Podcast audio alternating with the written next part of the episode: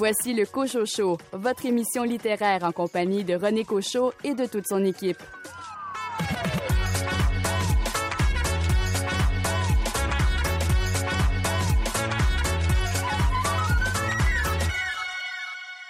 Bonjour et bienvenue à votre rendez-vous littéraire. Ici René Cochot qui, au nom de toute l'équipe, vous remercie à nouveau de vous intéresser à notre émission consacrée à la littérature. Au sommaire de l'émission, une entrevue avec Christian Canel et Ariane Gélina concernant la bande dessinée La Cité oblique. Un entretien avec Joël Bégin à propos de son roman Plessis. Karine Morin, vous avez choisi un livre jeunesse cette semaine. Euh, cette semaine, je vais vous parler de l'album jeunesse La brebis qui voulait des amis, qui a été écrit euh, par Karine Paquin et euh, illustré par Laurence Dechassé aux éditions Michel Quintin. Félix Morin, quel roman a retenu votre attention? Je vous parle, comme toujours, d'un très beau livre, René. Et ça va être celui de Charlotte Biron, Jardin Radio, paru chez Le Cartanier. Raphaël Béadan, de votre côté, vous avez opté pour un recueil de nouvelles. Je vous parle d'un recueil de nouvelles fantastiques de Frédéric Durand qui s'intitule L'heure approche où j'aurai tes yeux et ce recueil est paru aux éditions Rivière-Blanche. Et Richard Mignot, quelle est votre sélection? Aujourd'hui, je vous parle d'un roman étrange mais qui va vraiment vous plaire. La cité des nuages et des oiseaux d'Anthony Doer. Également au programme, les nouveautés littéraires chez Boréal, La Mèche, Héliotrope et Mémoire d'Encrier. Bienvenue au Cochocho.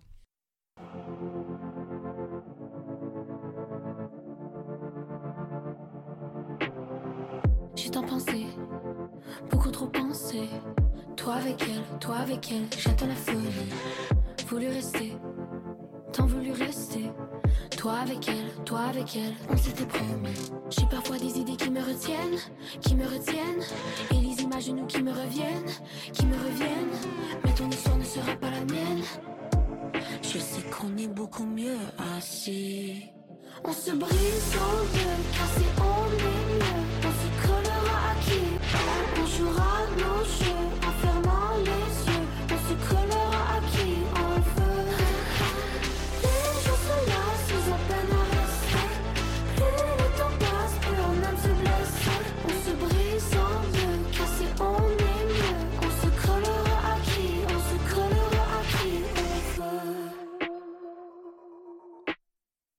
J'ai tant rêvé, j'en ai tant rêvé. Couper mes ailes, couper mes ailes pour demeurer ici. J'ai trop donné, beaucoup trop donné. Prier le ciel, prier le ciel pour calmer mes envies. J'ai parfois des idées qui me retiennent, qui me retiennent. Et les images de nous qui me reviennent. Mais ton histoire ne sera pas la mienne. Je sais qu'on est beaucoup mieux ainsi. On se brise en deux, car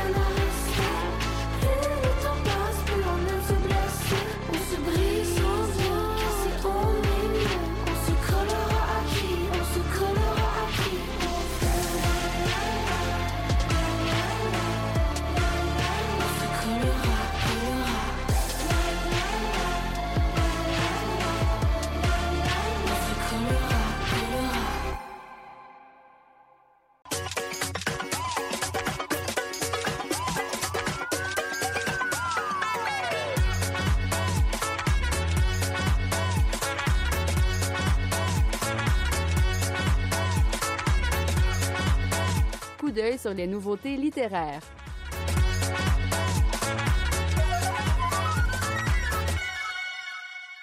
Francis Ouellette signe chez La Mèche le roman Mélasse de fantaisie. L'intrigue se déroule en 1976 dans le faubourg Amlas. Écoutons l'éditeur Sébastien Delude.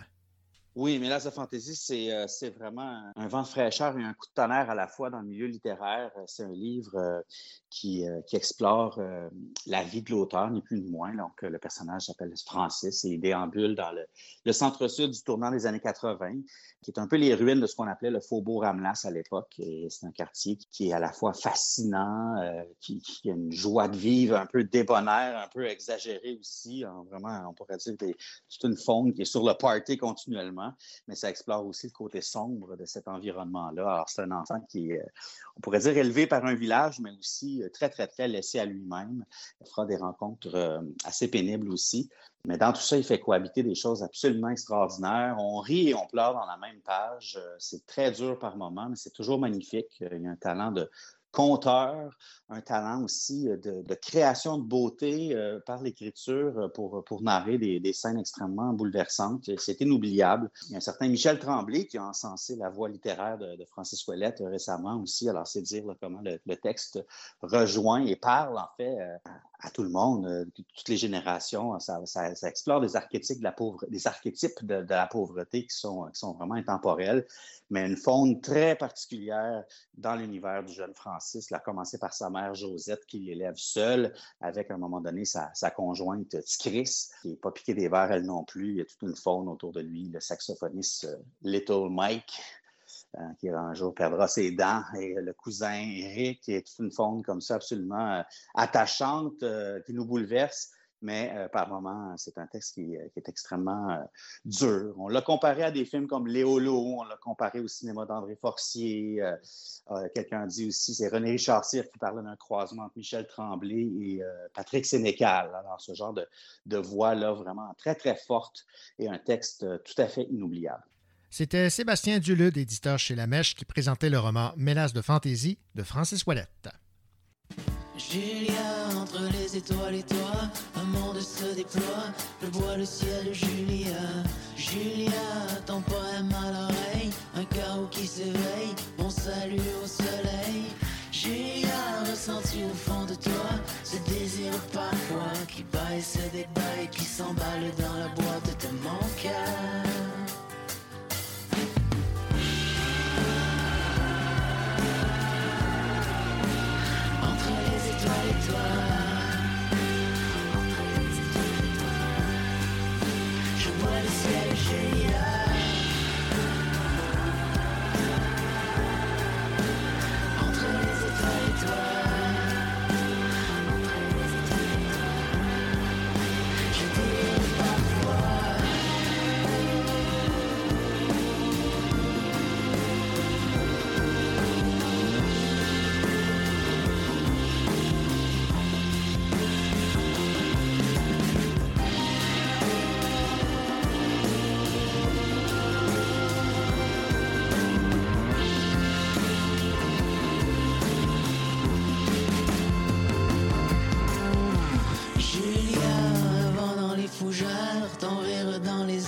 mon élan stellaire.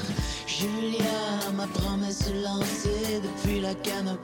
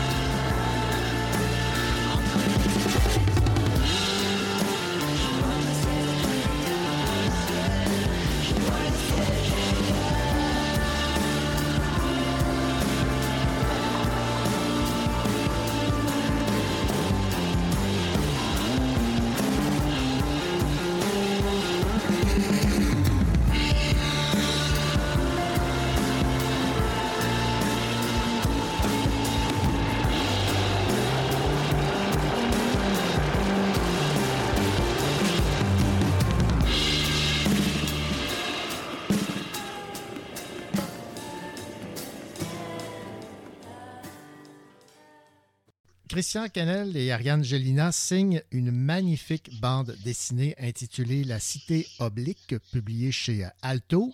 Ils se sont inspirés des récits d'Howard Philip Lovecraft, un écrivain culte du début du 20e siècle, connu pour ses récits fantastiques d'horreur et de science-fiction.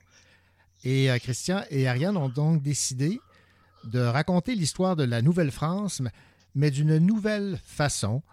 Et euh, ben, qui de mieux que Christian et Ariane pour parler de cette magnifique bande dessinée? Bonjour à vous deux. Bonjour. Alors, dans un premier temps, euh, je, je, parie que bien des gens ignorent qui est ce fameux euh, auteur Howard Phillips Lovecraft. Alors, je peux demander dans un premier temps peut-être à Christian de nous situer qui est cet auteur? Howard Phillips Lovecraft occupe un espace vraiment important dans la culture populaire aujourd'hui, sans nécessairement être euh, très connu. Il a vraiment développé tout un pan de la science-fiction euh, puis de la littérature fantastique. Euh, c'est un peu euh, l'héritier, si on veut, d'Edgar Allan Poe. Puis si on veut le situer aussi aujourd'hui, bon, Stephen King, c'est l'héritier de, Lovecraft. Ah, D'accord. Bon, Ariane, qu'avez-vous à nous dire sur cet auteur que vous semblez bien connaître, si je comprends bien? Oui, ben Lovecraft, c'est un auteur qui me passionne depuis euh, très longtemps. Donc, un auteur que j'ai découvert euh, à l'adolescence, puis j'avais lu pratiquement l'intégrale à ce moment-là. Et puis, en réalité, j'ai lu quatre fois l'intégrale de Lovecraft dans ma vie euh, à ce jour. Et c'est un auteur que j'enseigne lorsque je donne des cours de, de fantastique à l'université. Je suis chargée de cours à l'UQTR. Et c'est un auteur qui travaille énormément sur ses atmosphères et qui, dans la soixantaine de nouvelles qu'il a publiées, a, a conçu une, vraiment une mythologie, ce qu'on peut appeler une cosmogonie, c'est-à-dire que certaines de ces créatures euh, légendaires vont revenir à l'intérieur euh, de différentes de ces euh, de ces nouvelles, vont faire des, des échos, des passerelles entre plusieurs des textes. Et Lovecraft, c'est aussi quelqu'un qui a un style unique. Donc, on parle à la fois d'un style qui est singulier et d'un imaginaire qui l'est d'autant plus et qui vient, qui a l'effet de marquer durablement la mémoire. Souvent, lorsqu'on a lu Lovecraft, ça continue de nous habiter par la suite et c'est un des aspects qu'on a voulu mettre en œuvre dans la cité oblique, retransposer ceci. Bon, alors cette bande dessinée, elle est largement inspirée du fait que Lovecraft est venu à trois reprises dans la ville de Québec et qu'il a écrit deux livres sur ce sujet. Alors j'aimerais entendre dans un premier temps euh, Ariane parler de, ces trois euh, visites qui vous ont inspiré euh, pour cette bande dessinée où on refait l'histoire de la Nouvelle-France. Oui, avec plaisir. Euh, bon, Lovecraft euh, était pas un grand, grand voyageur. Il a une réputation aussi de quelqu'un qui sortait pas beaucoup. Cela dit, il adorait visiter Québec. Il aurait eu un réel coup de cœur pour son architecture, entre autres, son ambiance. Et il est venu à trois reprises dans, dans la ville, donc 1930, 1932, 1933. C'était son, son dernier voyage. Et d'ailleurs, l'endroit où il a résidé, ça c'est une curiosité qui est intéressante à savoir. À Québec, il y a une plaque au coin. Euh, donc, c'est du chemin Sainte-Foy et c'est euh, de la rue Bougainville pour marquer l'endroit où euh, Lovecraft a séjourné euh, à Québec et il a écrit par la suite dans un dans un ouvrage to Québec and the Stars sa visite avec une description de la ville de Québec, de la Nouvelle-France également, le tout dans son style bien personnel. Et c'est un texte à savoir qu'il écrivait pour lui en hommage à son affection pour la ville de Québec et à ses déambulations dans dans les artères de la cité. C'est vraiment pour ça euh, qu'il avait rédigé au départ euh, ce texte-là, qui nous a servi d'assise, d'ancrage, et puis après, autour duquel la cité oblique euh, s'est façonnée. Bon, alors parlons maintenant de l'aspect visuel de cette bande dessinée. Christian, évidemment, toute la fantasmagorie qu'on retrouve dans l'œuvre de Howard Phillips Lovecraft vous a certes inspiré. En fait, Lovecraft, comme je le disais tantôt, a tellement eu une grande influence sur la culture populaire que j'ai baigné sans savoir moi-même dans, l'univers de Lovecraft. Euh, bon, j'ai lu un peu comme tout le monde, euh, adolescent, euh, Lovecraft. Euh, euh, j'ai lu quelques nouvelles de lui, mais quand que Thomas Louis Côté m'a proposé de, de, travailler sur ce projet-là, Thomas Louis Côté, qui est le directeur de Québec BD, euh, moi, je connaissais plus ou moins Lovecraft, donc je me suis mis vraiment à rentrer dans son univers, puis là, à découvrir des choses que je connaissais déjà sans savoir que c'était Lovecraft, qui, qui, était à l'origine de, de, de, ces univers-là. Mm-hmm. Puis là, je me suis vraiment fait plaisir visuellement parce que ça m'a permis vraiment de m'éloigner de sujets qui étaient plus sensibles. Bon, en même temps que je travaillais sur... Euh, euh, La Cité oblique, j'ai travaillé sur Vous avez détruit la beauté du monde et sur Mégantic. Puis euh, le fait de, de, de, pouvoir alterner les planches d'un sujet moins, comment je pourrais dire, moins lourd, émotionnellement parlant, moins exigeant, m'a permis vraiment de, de, de, prendre des grandes respirations à travers les deux autres projets. Puis imaginer la Nouvelle-France par l'œil de Lovecraft, c'était un pur plaisir. C'est une récréation pour moi, en fait. On reconnaît votre art, on reconnaît votre style. Est-ce qu'on peut dire que vous vous êtes encore permis d'aller plus loin dans l'exploration de votre art en bande dessinée? Oui, carrément, parce qu'il a, il a fallu, oui, j'utilise un côté, le, mon côté onirique aussi, encore mm-hmm. une fois. Euh, mais il a fallu aussi que, que, que j'explore au niveau des paysages de l'époque, des costumes de l'époque, de situer mon style. Mon style que j'ai traité avec Mégantic, qui, on est des contemporains de la, de la catastrophe de Mégantic, mais en même temps, c'est le même style qu'on peut, qu'on peut retrouver. C'est de garder cette signature-là, mais de, en la posant, en apposant ce style-là sur une autre époque qui pour moi, euh, je veux dire, il y a des choses, il y a des mondes que, auxquels j'ai emprunté mon esthétique. Euh, je pense à Pirate des Caraïbes. J'ai emprunté des choses à, Pirate des Caraïbes avec les tricornes, tout ça. Mm-hmm. Sauf que Pirates des Caraïbes, ils ont beaucoup emprunté à Lovecraft. Ah, Donc, vous voyez, tous les chemins mènent à Lovecraft ben, dans, ce, domaine-là. c'est ce que je vois maintenant. Ariane, j'ai cru comprendre que les textes qu'on retrouve là, dans cette bande dessinée, La Cité oblique, ont été écrits à partir des dessins. Vous n'avez pas travaillé de façon conjointe, si j'ai bien compris. C'est ça qui est particulier euh, d'être arrivé alors que le projet était déjà euh, lancé, alors que Christian y œuvrait euh, depuis trois ans. Et puis c'est donc c'est un ami commun qui nous a rassemblés au moment de, retravailler les textes parce qu'au départ c'était les textes de Lovecraft seulement qui avaient été utilisés lors de l'élaboration des, des planches par Christian. Et puis il s'agissait de conserver certains passages de Lovecraft, mais de les réécrire aussi en même temps et d'ajouter beaucoup de nouveaux travers ça. Et puis Christian a réalisé euh, quelques nouvelles planches aussi au fur et à mesure euh, du processus au moment euh, où j'étais là mais c'est littéralement un des mandats les plus complexes que j'ai eu à réaliser comme autrice parce que ça m'a demandé de penser simultanément de plusieurs manières. Donc d'une fois, d'une manière à la fois linéaire pour essayer de tisser un suspense de l'intrigue, quelque chose de, de, narratif. Il y avait aussi tout l'aspect histoire avec un grand H qui mm-hmm. posait des défis, le fait des planches déjà réalisées, comme je l'ai mentionné, avec des éléments spécifiques. Je devais à la fois connaître mon histoire de la Nouvelle-France et complètement l'oublier d'une manière pour euh, arriver à proposer euh, une quelque chose d'oblique euh, dans, dans les textes. Et puis, il y a eu aussi beaucoup de, de communication, de direction littéraire, éditoriale de la part de la maison d'édition. Donc, Antoine Tanguay particulièrement, qui nous a aidés à lier tout ça et puis à travailler de manière très collaborative. Bon, évidemment, lorsqu'on traite d'éléments de, l'histoire, il faut être sûr de ne pas se tromper. Euh, là aussi, il y avait, j'imagine, une petite pression. Là. Oui, et puis surtout que dans le texte original de, de Lovecraft, il y avait quand même quelques, comme on le mentionne à la dernière page de la bande dessinée, où on dit Bien que Lovecraft fût un écrivain minutieux, son histoire du Québec ne se distingue pas par sa véracité. Nous avons voulu respecter ce défaut. Euh, il y avait cet aspect-là également euh, aussi.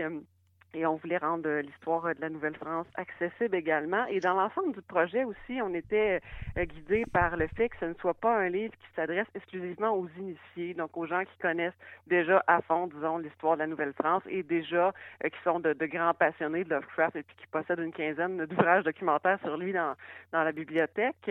Donc, on, voulait, oui, euh, il y, a, des, dans le texte, il y a plusieurs allusions subtiles qui vont rejoindre et plaire à des gens qui, comme moi, ont lu l'intégrale de Lovecraft, mais on on ne voulait pas ne baser le projet que sur ça, donc qu'il soit euh, accessible à, tous les niveaux. Bon, maintenant, Christian, l'univers de Lovecraft est peuplé de créatures mi-hommes, mi-poissons.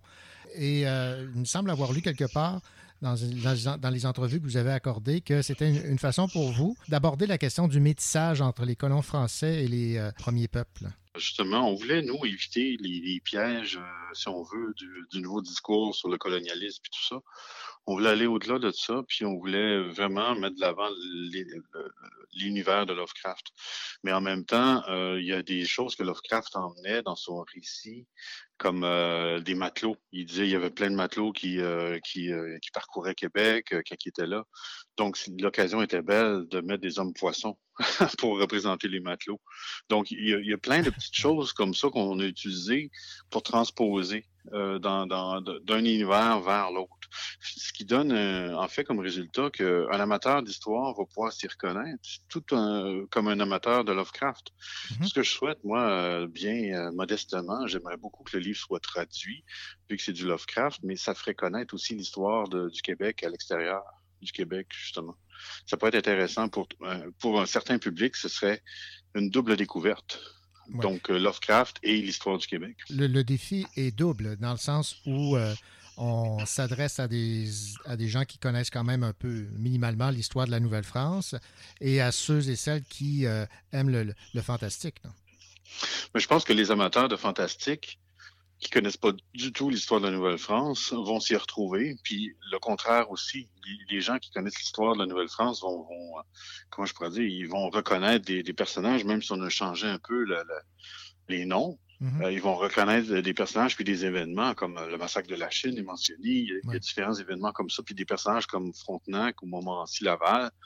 Euh, je veux dire, moi, si j'avais été, euh, quand j'étais adolescent, si j'avais été exposé à un livre comme ça, je me suis toujours intéressé à l'histoire, mais je me serais encore plus intéressé à l'histoire parce qu'on me l'aurait présenté d'une façon complètement euh, singulière, en fait, différente. Ce que les Américains font, hein, ils font ça beaucoup à partir de leur histoire.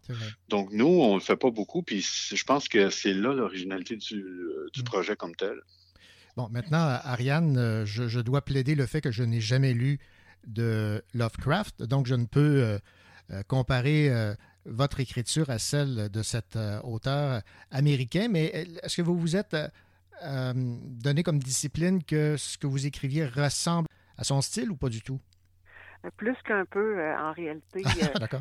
Je me souviens avoir euh, lu euh, dans un essai sur Lovecraft qu'il y avait beaucoup d'hommages thématiques à, donc, à Lovecraft. Et puis, ça, c'est tout à fait vrai. Il y a eu des tonnes d'exégètes autour de son travail. Et puis, dans cette, cet essai, il était question qu'il y avait moins d'hommages stylistiques à l'écrivain. Et je me suis dit, mais voilà un défi, ce sera le mien. Un double hommage, une double immersion à la fois stylistique et thématique dans les univers de Lovecraft. Et euh, il y a au moins, il y a quelques lecteurs d'ailleurs qui nous ont dit qu'ils n'arrivaient pas, à- et c'était vraiment un beau commentaire, à départager le texte original de Lovecraft et du mien. C'est exactement Wow. ce qu'on souhaitait Hey, comme ça, alliance. Donc, le défi était double.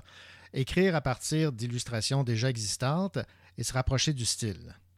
Ah oui, mais c'était un défi même plus que double, tentaculaire, si je peux me permettre, de reprendre un mot du vocabulaire typique de Lovecraft. Et euh, René, euh, tu disais, je ne l'avais pas lu, mais avec la cité oblique, c'est quand même euh, pas mal un bon point de départ Ben, pour je- entrer dans ces univers. Je comprends donc. Donc, euh, Christian, euh, j'ai eu l'occasion à, à maintes reprises de discuter euh, avec vous de vos euh, bandes dessinées euh, précédentes, Lac mégantique, vous avez euh, détruit la beauté du monde.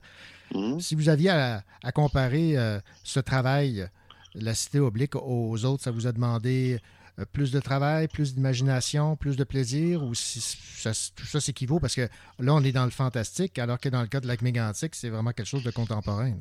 Je dirais au niveau du plaisir, j'ai toujours le même plaisir à, faire le métier que je fais. Je trouve que je fais vraiment le, plus beau métier du monde, là, euh, en cas en ce qui me concerne. Euh, pour euh, le défi, je dirais c'est la, la, la longueur du projet. Euh, ça, ça m'a euh, ça m'a pris beaucoup de temps. En fait, que le, le temps que je travaille sur la Cité Oblique, j'ai eu le temps de travailler sur les deux autres albums. Vous avez détruit la beauté du monde et Mégantique. OK. Euh, puis vraiment, c'est euh, les projets sont difficiles à séparer Mm. parce que un a une, une- un impact sur l'autre, une influence sur le, un, un impact sur un album, mettons comme euh, Vous avez détruit la beauté du monde. Les teintes que j'ai utilisées pour de, pour séparer les temps, j'ai utilisé ça aussi dans la cité oblique à certains moments. Mm. Donc, euh, c'est vraiment des, euh, des, des stratégies que je développe au fur et à mesure que je travaille. Mais euh, au niveau de l'imagination, j'étais pas attaché à quelque chose de précis.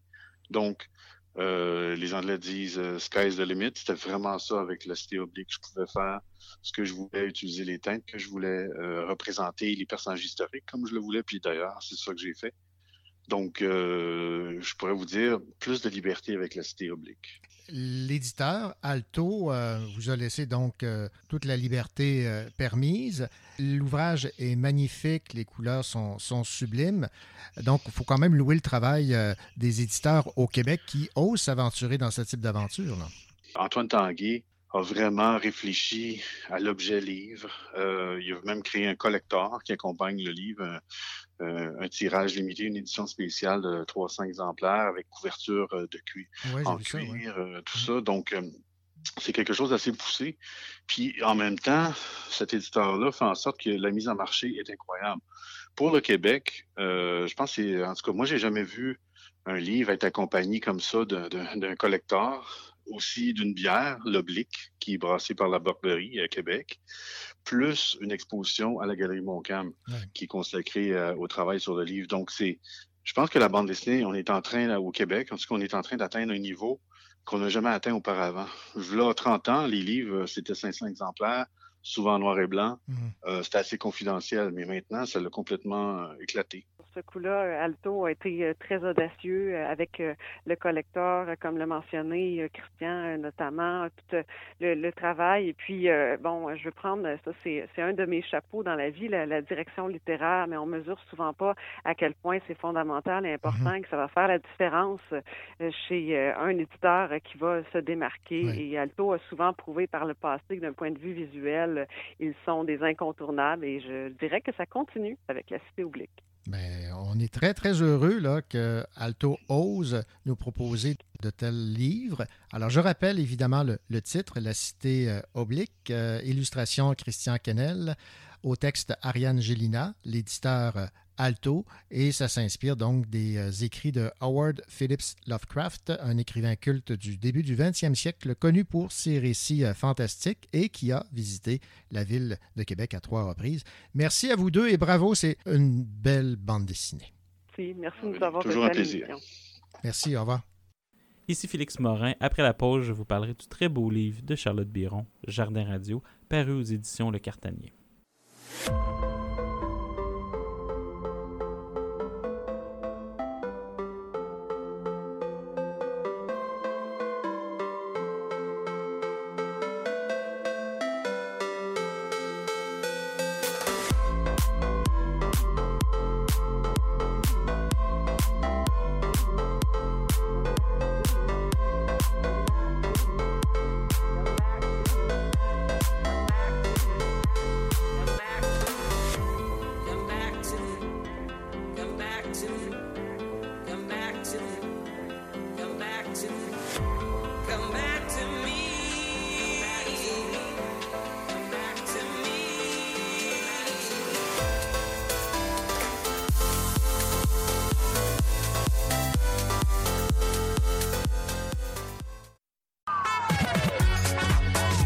Ici Richard Sainte-Marie vous écoutez l'émission littéraire Le Cochot Show.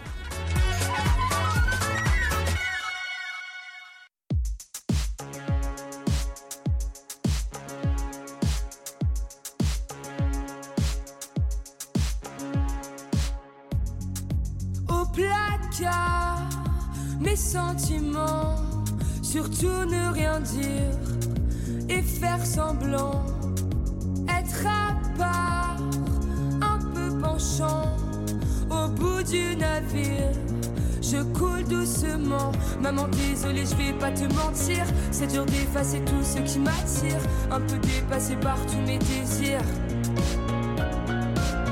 Papa, c'est vrai, j'ai poussé de travers. Je suis une fleur qui se bat entre deux pierres. J'ai un cœur niqué par les bonnes manières. Est-ce qu'on va un jour en finir avec la haine? Est-ce que quelqu'un viendra leur dire qu'on s'aime et que c'est pas en pur? Pour pas que je pense à en finir, beaucoup m'ont donné de l'allure. Pour le meilleur et pour le pire, je prendrai ta main un jour, c'est sûr.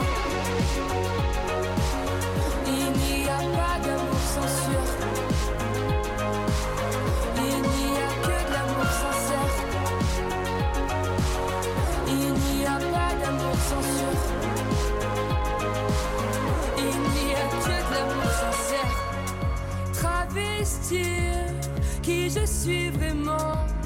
Faire taire la rumeur. Les mots sont tranchants. Se mentir à s'arracher les dents. Il cherche un docteur, on souffre sans être souffrant. Maman, désolée, j'ai pris tes calmants. C'est pas que je voulais partir, mais c'est violent. Je voulais juste dormir un peu plus longtemps. T'inquiète, j'ai appris à courir. Moi aussi, je veux une famille à nourrir. On s'en fout près de qui je vais m'endormir. Est-ce qu'on va un jour en finir avec la haine et les injures? Est-ce que quelqu'un viendra leur dire qu'on s'aime et que c'est pas en pur Pour pas que je pense à en finir Beaucoup m'ont donné de l'allure. Pour le meilleur et pour le pire Je prendrai sa main un jour c'est sûr. Est-ce qu'on va un jour en finir avec la haine et les injures? Est-ce que quelqu'un viendra leur dire qu'on s'aime et c'est pas en pur. Pour pas que je pense à en finir. Beaucoup m'ont donné de l'allure. Pour le meilleur et pour le pire. Je prendrai sa main un jour c'est sûr. Il n'y a pas d'amour sans sûr. Il n'y a que de l'amour sincère Les enfants, c'est pour un homme et une femme. Il n'y a pas d'amour sans sûr. Ce n'est absolument pas pour des homosexuels. Il n'y a gens se posent des questions sur eux-mêmes. Ça se propage en fait, comme, euh, comme une maladie qui se propage. Et puis alors avec des chiens, puis avec des chats, des singes, et puis quoi après? Alors disons que ça fait partie du mal parce que ça ne va pas dans le sens de l'amour qui a été donné par Dieu entre un homme et une femme.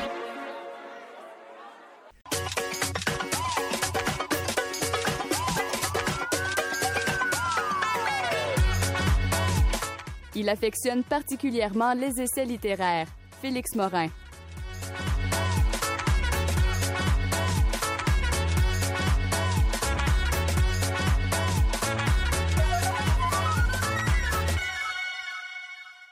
Bonjour Félix. Bonjour René. Félix, le livre, cette semaine, dont vous avez choisi de nous parler, je l'ai lu, Oui, je hein. l'ai beaucoup aimé, et euh, je sais pas, peut-être parce que la radio occupe une place importante Ouais. dans cet ouvrage de Oui. Charlotte Biron, Jardin à radio. Avant de, de revenir sur ce livre en particulier, peut-être nous situer sur qui est euh, Charlotte euh, Biron, qui euh, nous arrive là, dans le paysage euh, littéraire québécois. Ah oui, puis elle arrive avec un, un livre coup de poing, là, puis là, Tout je, sais que c'est la phrase qu'on dit tout le temps, mais c'est vraiment un livre que j'ai ouvert, que je sais pas pour toi, René, parce que je sais que c'est un coup de cœur commun. C'est un coup de cœur, oui, tout à Euh, fait. Mais euh, moi, je l'ai ouvert puis je l'ai déposé le même soir. J'ai pas été capable de le fermer. Ben, moi aussi. Ben, c'est ça. C'est un livre qui est Ouais. court, donc qui permet ça. Mais Ouais. c'est pas tous les livres courts qu'on a le goût de lire d'une traite. Ouais. Et là, ça, c'est vraiment partie de ces livres-là. Charlotte, pour les personnes qui la connaîtraient pas, euh, est autrice. Ça, c'est- un peu évident considérant le fait qu'on parle d'un livre. hein. Mais euh, c'est aussi aujourd'hui maintenant parce que, le, la- euh, parce que dans le livre, elle parle qu'elle commence ses études doctorales. Elle les a terminées. Et aujourd'hui, elle est chercheuse postdoctorale et elle est chargée de cours en littérature. La raison pour laquelle je suis pas plus précis, c'est que on sait dans les dénominations universitaires qu'être chercheur postdoctoral, tu peux changer rapidement d'université. Donc euh, là, je- de mémoire, elle est à Concordia, mais dans deux semaines, elle pourrait être à McGill. Mais elle est, euh, c'est vraiment une littéraire. C'est quelqu'un qui est spécialisé en littérature. Bon, le cartonnier, Oui. habituellement, Oui. indique sur les pages couverture de quoi il s'agit. Un roman, un essai, un récit, un recueil. Là, il n'y a absolument rien d'écrit. C'est Jardin Radio, Charlotte euh, Biron, tout court. C'est ça qui est vraiment intéressant aussi. Puis moi, moi la manière dont je le, je le définirais, c'est un récit par fragment. En fait, il s'agit surtout d'un récit qui est un des plus poignants que j'ai lu dans les dernières années. Puis c'est un livre qui fait partie pour moi des livres dont aucun mot est en trop. Puis ça, pour moi, c'est extrêmement important. tu sais, euh, tout est bien dit, puis c'est assez exceptionnel, en fait, quand tu penses que c'est un premier roman, parce qu'en fait, elle a publié un autre livre qui est un essai qui est tiré plus de son mémoire de maîtrise. Mais là, on parle vraiment, justement, d'un- d'un- d'une arrivée en littérature euh, exceptionnelle. On sent que le livre est petit parce qu'il a dû être très, très gros, en fait, puis qu'elle a dilué. Au lieu de le diluer, elle a, elle a condensé au maximum, c'est-à-dire qu'il n'y a pas un mot en trop. Bon, il faut peut-être situer les gens sur le sujet principal. Oui, c'est un sujet qui est, qui est très dur. C'est un, sujet, c'est un livre qui est très beau que j'aurais préféré qu'il soit jamais écrit parce que ça voudrait dire que cette personne-là n'aurait jamais n'a vécu ça. ce qu'elle décrit. Mais en fait, c'est un livre qui décrit une narratrice âgée de 24 ans qui commence des études doctorales et elle apprend ce qui semble être une tumeur. Euh, mais ce n'est pas cela qui se joue en fait dans le livre tant que ça. Juste la citer. Elle dit non, ce n'est pas l'histoire d'une tumeur, c'est à propos d'autre chose, c'est à propos de la trame qui joue au verso des jours. Elle continue un peu plus loin en disant que Elle comprend que plus personne ne la regarde. Ce n'est pas à propos de la tumeur, non, c'est à propos de la solitude et, de ce qui s'effondre sans public. Parce que ce qui est important, c'est qu'à travers les différentes interventions euh, chirurgicales qu'elle va vivre, euh, les convalescences qui vont suivre, les difficultés universitaires qui sont liées à- au fait d'être malade, qui fait que tu peux, tu manques des cours, que tu vas à certaines affaires et d'autres non, que à cause de certains médicaments, tu es plus ou moins attentif, que tes professeurs te regardent et doutent des. Elle rencontre, euh, je pense que tu t'en souviens, un professeur qui doute presque de sa maladie. Ben oui, là. ben oui. Donc, ce genre de choses-là. Et aussi du retour chez sa mère. Parce que finalement, elle retourne vivre chez sa mère. La narratrice est moins capable de lire et la radio devient alors, et là, c'est là peut-être que pour deux gars de radio comme toi puis moi, euh, c'est vraiment quelque chose d'intéressant. Ça devient euh, quelque chose qui, qui est de l'ordre du refus. Je vais dire euh, la chose suivante. Les antidouleurs me donnent la nausée. Ils m'empêchent de lire et de travailler, alors j'écoute la radio. Entre mes livres fermés et mon ordinateur éteint, je ne laisse presque jamais le silence noyer la pièce. Non, j'écoute des voix à la radio, des voix en direct sur les ondes, des voix dans des podcasts, des voix d'archives radiophoniques. Les voix remplissent l'air chaque jour de leur particularité lointaine. Ça, c'est- doux euh, Ah, les c'est oreilles. c'est vraiment, vraiment doux. Paradoxalement, c'est un grand livre, euh, magnifiquement écrit, mais sur la voix. Voilà. En tout cas, C'est ça, exactement. Et euh, je ne savais même pas que ce type de cancer là, pouvait exister. Moi, malheureusement, oui. Ah oui, ma, ma- ma conjointe est, est dans le domaine médical. Oui. Donc, euh, à cause de ça, oui. Ce livre-là, c'est vraiment une thématique très intéressante. Puis surtout que pendant longtemps, la parole des femmes était un peu euh, caricaturée. là. Les- la douleur des femmes valait pas autant que la douleur des hommes. Ouais, ouais, ouais. OK, puis là, ce, ce que j'aime dans, dans le mouvement actuel, c'est c'est qu'on l'inverse, mais c'est un très beau livre aussi sur ce qu'on, en fait, pour moi, ce que la littérature fait aussi. Puis des fois, elle fait pas juste du bon, René. Elle va dire euh, les cours se déroulent euh, comme si je les avais déjà vécus et je ne retiens pas ce qui se passe, ou plutôt je constate ce que je savais déjà, c'est-à-dire que la littérature ne sert à rien, qu'elle est impuissante, qu'aucune fiction n'a le pouvoir de réarranger le réel. Pour ne pas éclater, je me tais, je parle d'autre chose, je ne dis pas un mot contre la littérature. C'est aussi des fois, c'est que l'écriture est parfois problématique. Puis ça, des fois, on n'en parle pas parce que, tu sais, toi puis moi, on aime, les, on aime lire, on aime les romans, on aime les choses. Et pourtant, euh, des fois, on sait qu'il y, a des- livres qui sont... euh, qui, alourdissent le monde. Il y a des livres qui sont mal écrits, il y a des, livres qui veulent trop dire. Elle va dire l'écriture a tendance à devenir son propre sujet, comme si l'extérieur ne faisait pas de bruit, comme si les mots se regardaient eux-mêmes sans raison. Je voudrais me détacher de l'enroulement des phrases pour entendre le temps qui passe et les jours qui se vident. Il ne suffit pas de placer du blanc contre les blocs de mots, mais je n'ai pas trouvé d'autre moyen. C'est-à-dire qu'elle écrit un peu par défaut. C'est qui est intéressant, veut dire que comment tu trouves une forme littéraire qui permet justement de ne pas dire des mots qui sont vides. Et ça, pour moi, c'est vraiment quelque chose qui... euh, elle cherche pas la belle phrase, puis pourtant, elle la produit. En fait, son livre est beau et juste parce qu'il ne cherche pas à être beau et juste. Il sert à dire ce qui se passe.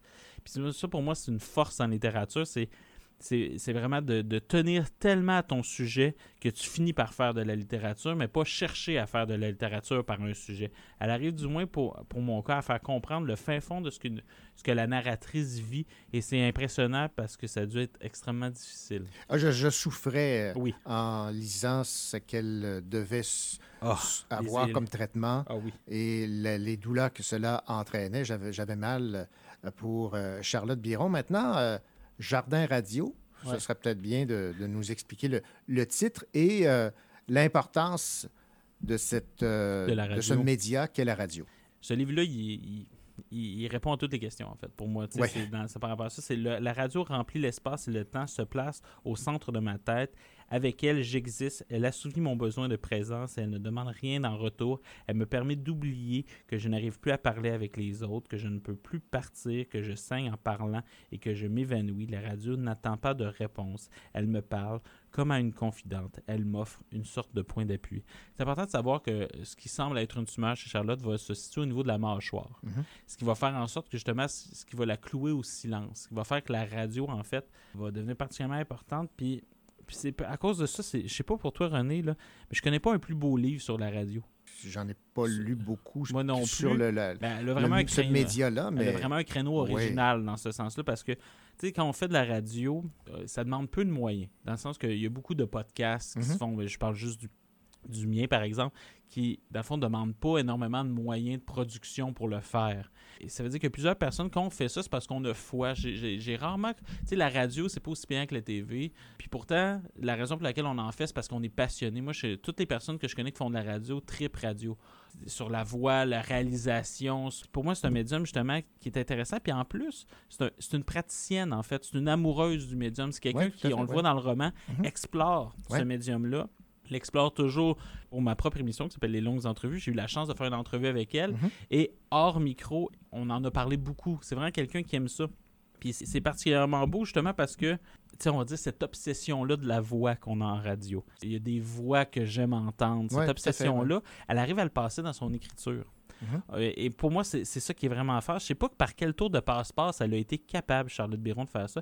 Par l'écriture, on reconnaît une voix propre. Puis je sais pas comment l'expliquer autrement. Je sais pas si tu es d'accord avec Ouais, moi. ouais, là. tout à fait, ouais. Puis, puis pour moi, c'est c'est vraiment ça la, la plus grande force de, de ce livre-là. Dans les dernières pages du livre, elle va dire il n'y a pas de point final avec la maladie parce que le corps est faillible. Son livre, lui, donne peut-être le goût de penser en fait que ça existe des livres euh, qui sont pratiquement sans faille. Ben, ouais, quelle belle conclusion. Alors, euh, Jardin Radio, Charlotte Biron au euh, cartonnier. J'encourage effectivement Oui. les gens à, à découvrir cette, cette plume et on a déjà hâte à un prochain livre. Euh, c'est- c'est- si- je, je viendrai en parler avec enthousiasme, j'en suis certain. Et Félix, dans cette longue entrevue que vous avez eue Oui. avec Charlotte Biron, vous lui avez demandé comment elle, elle décrivait son, son livre. Vous aviez posé la question roman. À l'époque, quand je l'avais lu, à la fin de la lecture, j'avais écrit en dessous euh, dans le Jardin Radio roman avec un point d'interrogation et elle m'a écrit juste un petit bonhomme sourire avec un- euh, une petite flèche qui pointait vers le- les mots suivants un peu. Et moi, je trouve ça vraiment. J'ai j'ai fait comme. Je, on dirait que tout Charlotte Biro est, est résumé ici. Merci beaucoup, Félix. Bye. Fuis sans défense, tu vas droit dans le mur. Suis tes souffrances, tu connais l'aventure.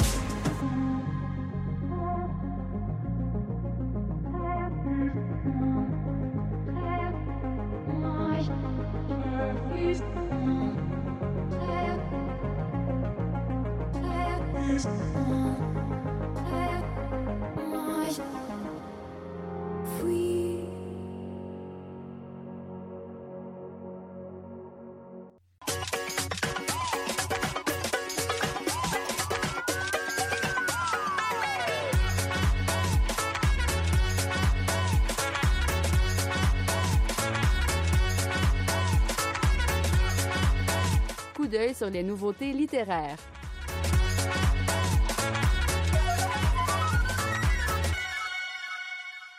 Les éditions Héliotrope publient la traduction d'un roman de King Fu intitulé Cinq filles perdues à jamais. Écoutons l'éditrice et traductrice Annie Goulet nous en parler. On aime déjà King Fu depuis longtemps parce qu'on a publié son premier roman au tout début de la pandémie. On a reconnu sa plume et son talent dans le deuxième roman également, qui parle de cinq filles entre 9 et 11 ans qui se retrouvent dans un camp de vacances sur la côte ouest, dans l'État de Washington, ou en tout cas tout près de la frontière euh, canado-américaine, et qui partent en expédition de kayak et survient une espèce de catastrophe. Elles se retrouvent perdues, seules. Leurs kayaks sont à la dérive et elles sont seules toutes les cinq sur une île et elles doivent se débrouiller avec des rations de nourriture qui n'étaient pas prévues pour une longue expédition.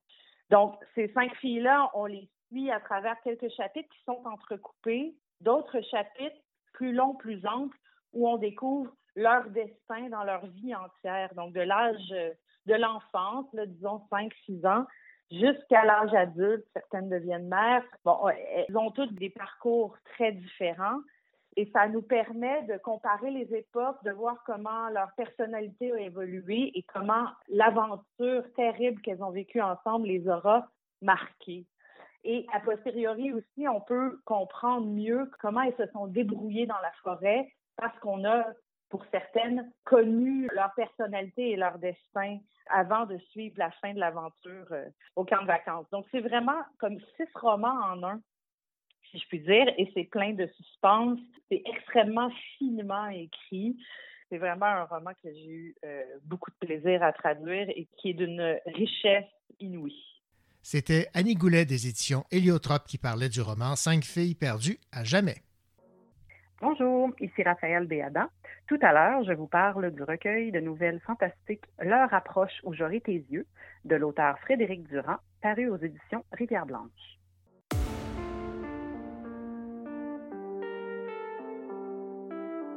Maluma, baby.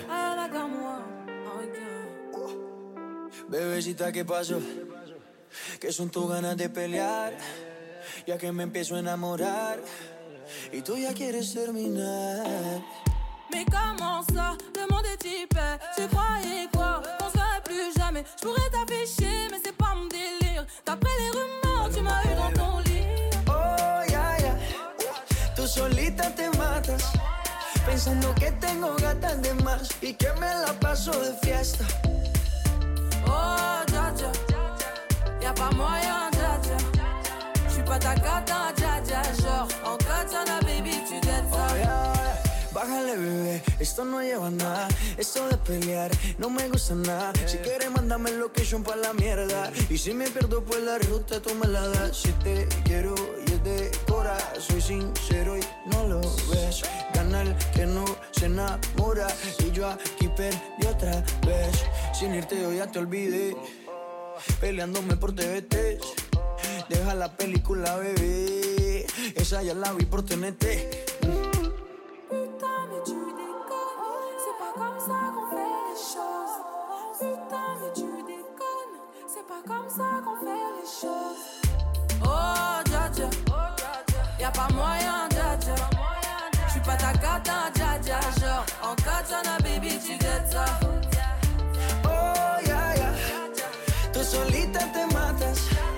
Pensando que tengo gatas de más y que me la paso de fiesta. Oh, dja dja. Y'a pas moyen, dja dja. J'suis pas ta gata, dja dja. Genre, en katana, baby, tu dettes ça. Oh, ya, ya. Tú solita te matas. Pensando que tengo gatas de más y que me la paso de fiesta. Oh, dja dja. J'suis pas ta gata, pas moyen, dja dja, ouais. En katana, baby, tu dettes ça. D'après toi.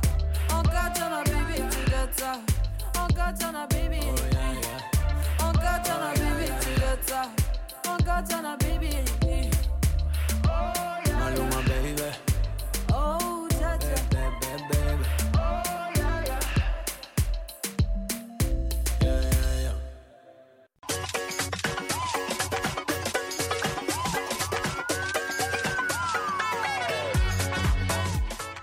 La science-fiction, le fantastique et le fantasy n'ont pas de secret pour elle.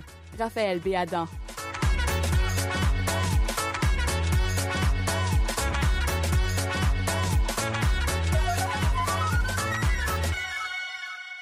Bonjour Raphaël. Bonjour René. Raphaël, cette semaine, vous allez nous parler euh, d'un recueil de nouvelles euh, fantastiques d'un auteur que vous connaissez bien, que vous appréciez, dont vous nous avez déjà vanté euh, la plume dans les euh, chroniques antérieures. Il s'agit de Frédéric Durand, qui est un auteur basé en Mauricie, où vous vous trouvez d'ailleurs au moment où on se parle. Et le titre de son recueil, c'est L'heure approche où j'aurai tes yeux. Oh, déjà en partant, on a peur. Et euh, la, la maison d'édition, je ne la connais pas. C'est Rivière Blanche, sans doute parce que c'est une maison française. Exactement. Donc, un auteur québécois euh, bien de chez nous, mais Mhm. publié dans une maison d'édition euh, française. Et, bon, comme vous l'avez dit, c'est un recueil de nouvelles fantastiques qui regroupe euh, 35 histoires qui sont en quelque sorte, pour dire en bon français, un best-of de la production de l'auteur qui est échelonné quand même sur une trentaine d'années d'écriture. De ce que j'ai euh, compris, c'est pas la, la totalité de sa production, mais ce sont euh, les nouvelles les plus abouties ou les plus dignes de se retrouver finalement dans une compilation. On y retrouve un peu de tout. Donc, il y a des nouvelles qui sont euh, plus contemporaines. Par exemple, euh, euh, on en a une où un homme euh, fait une espèce de rêve étrange. Ensuite, il se réveille pour partir en vacances avec sa famille qui, en fait, est une famille un peu trop parfaite. Et là, le voyage euh, se met à se détraquer au fur et à mesure. là. Tout se met à mal aller, finalement, ce qui ne lui arrive jamais. Ensuite de ça, on a, par exemple, une nouvelle avec une fillette qui se rend compte là, très vite qu'elle peut imposer sa volonté aux gens en leur donnant des ordres. Euh, puis euh, on peut supposer que ça peut causer toutes sortes de problèmes, surtout en vieillissant. euh, puis quand on réussit pas toujours à contrôler nos impulsions, ça peut parfois avoir des conséquences un peu dramatiques. Il y a aussi une nouvelle euh, historique, une entre autres qui se passe dans une maison close de la Rome antique, où il y en a une autre aussi euh, qui se passe au temps des cavernes, des hommes des cavernes. Donc c'est vraiment très diversifié, mais cette diversité-là est intéressante parce qu'on explore quand même toujours des histoires un peu euh, de fantastique, de mystère, euh, un peu sombre, un peu occulte, mais dans différents cadres, si on veut. Et euh, il y a aussi des nouvelles là, qui sont euh, hors du temps, hors des époques, où les différents personnages évoluent dans des mondes qui sont créés de toutes pièces par l'auteur. Ce qu'il sait très bien faire d'ailleurs, euh, comme l'ont prouvé les différents livres que j'ai chroniqués au fil du temps euh, de sous sa plume. Donc je dirais qu'avec ce nouvel opus-là, euh, on, on se trompe pas. En fait, on reconnaît très bien la signature là, de Frédéric Durand. Sa plume est toujours aussi efficace et euh, littéraire. C'est travaillé. Le rythme est bien dosé aussi entre les différentes nouvelles. Donc, il y a des nouvelles qui sont plus courtes, d'autres qui sont plus longues. Puis, il y a une espèce d'alternance aussi euh, là-dedans qui rend le rythme de lecture agréable. Comme il y a l'habitude, là, il nous offre des images qui sont fortes, des descriptions qui sont quand même très riches, qui nous permettent de bien nous, nous sentir euh, happés là, dans les différents lieux qu'il décrit. Ces intrigues euh, sont originales, parfois c'est carrément déjanté, puis d'autres fois c'est plus réaliste. On peut supposer que ça pourrait nous arriver, là, euh, ce qui des fois est d'autant plus glaçant. C'est ce que j'allais dire. Exact. Je dirais en fait que pour les fans euh, de Frédéric Durand ou les gens qui, qui ont déjà lu ses livres, qui ont déjà apprécié euh, sa plume, je dirais que c'est un incontournable parce que justement, il y a beaucoup de ces nouvelles-là qui ont dû être publiées soit dans des revues ou des fanzines ou à différentes époques. Donc, si on n'était pas abonné à ces revues-là ou qu'on n'était pas euh, au courant là, de cette production-là, ben, c'est probablement des textes presque tous inédits qui se retrouvent là-dedans. Pour le lecteur, en tout cas pour moi, la, la grande majorité l'était. Il se retrouve en fait dans ce recueil-là aussi deux euh, novellas qui se retrouvent euh, dans le recueil euh, Les Murmurantes, dans lequel euh, j'avais le plaisir de participer, là, un, un collectif là, euh, de six auteurs de la Mauricie. Et il y a une de ces nouvelles aussi qui se trouvait dans euh, le recueil Orifico-Rama des Six Brumes aussi, toujours. Donc, euh, c'est les deux nouvelles que je connaissais déjà qui sont euh, quand même sensiblement plus longues. Puis, je dirais que c'est pour les gens qui ne le connaissent pas, ben, ça peut être une très belle façon de découvrir la richesse de ces univers parce qu'on a vraiment toutes sortes de petites vignettes qui nous permettent d'accéder à ces mondes. Donc, euh, c'est une belle occasion d'apprendre à le connaître comme auteur si c'est pas déjà fait. Ben voilà, ben oui, ben découvrons-le grâce à ce recueil de une trentaine de nouvelles, vous dites. Hein? oui, L'heure approche où j'aurai tes yeux. C'est publié aux éditions Rivière Blanche. C'est une maison d'édition française qui s'intéresse à, à, ce qui se publie au Québec et c'est, ben, on est bien content de savoir ça. Donc, Frédéric Durand. Merci, Raphaël. Merci, Fanny. Ici Karine Morin. Dans un instant, je vais vous parler de l'album jeunesse La brebis qui voulait des amis.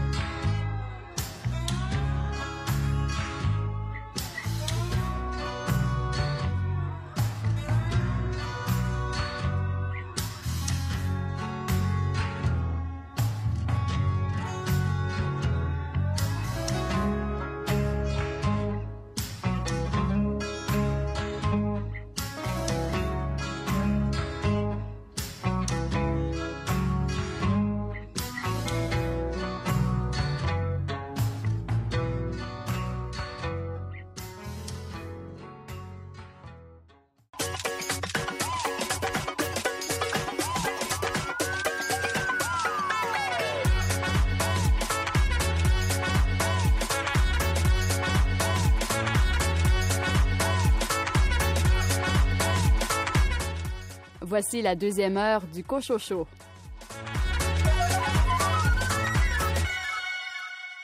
Au sommaire de cette deuxième partie d'émission, un entretien avec Joël Bégin à propos de son roman Plessis, publié chez VLB. Karine Morin, c'est un album jeunesse que vous nous proposez cette semaine. Cette semaine, je vais vous parler de l'album jeunesse La brebis qui voulait des amis qui a été écrit par Karine Paquin et illustré par Laurence Dechassé aux éditions Michel Quintin. Et Richard Mignot, votre livre a un titre bien intrigant. Aujourd'hui, je vous parle d'un roman étrange, mais qui va vraiment vous plaire. La Cité des nuages et des oiseaux d'Anthony Doer. Également au menu, les nouveautés littéraires chez Boréal et Mémoire d'un crier. Bonne deuxième heure.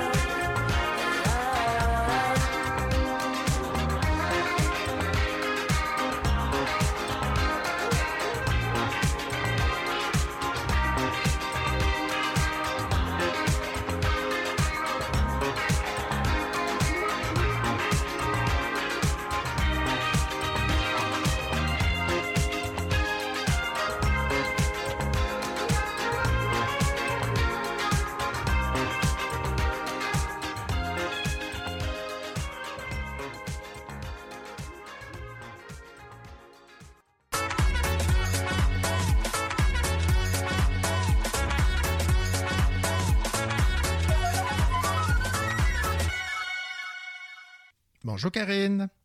Allô, René?